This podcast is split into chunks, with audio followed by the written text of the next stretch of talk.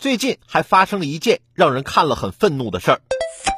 六月九号，网曝广西贵港一保姆在抠完鼻屎后，将鼻屎强行塞进一岁小宝宝的口中。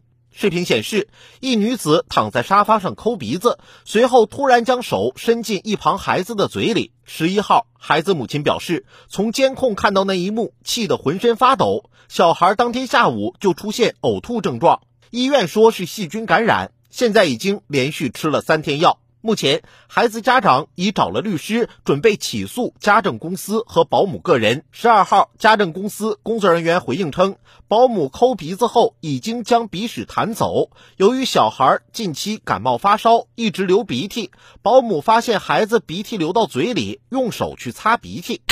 就算发现孩子流鼻涕，那也是用纸巾去擦，谁会用刚抠完鼻子的手指头啊？何况还是把手指头伸进孩子嘴里。随着社会竞争的加剧，很多双职工父母缺乏足够的时间与精力照顾自己的孩子，尤其是出生不久的婴幼儿。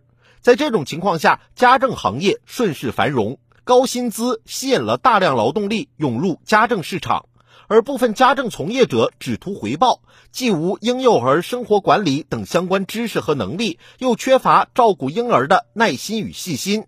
导致个人综合素质与现代家政行业需求产生难以逾越的鸿沟，部分保姆只能阳奉阴违，照顾婴幼儿变成了保姆的表演秀。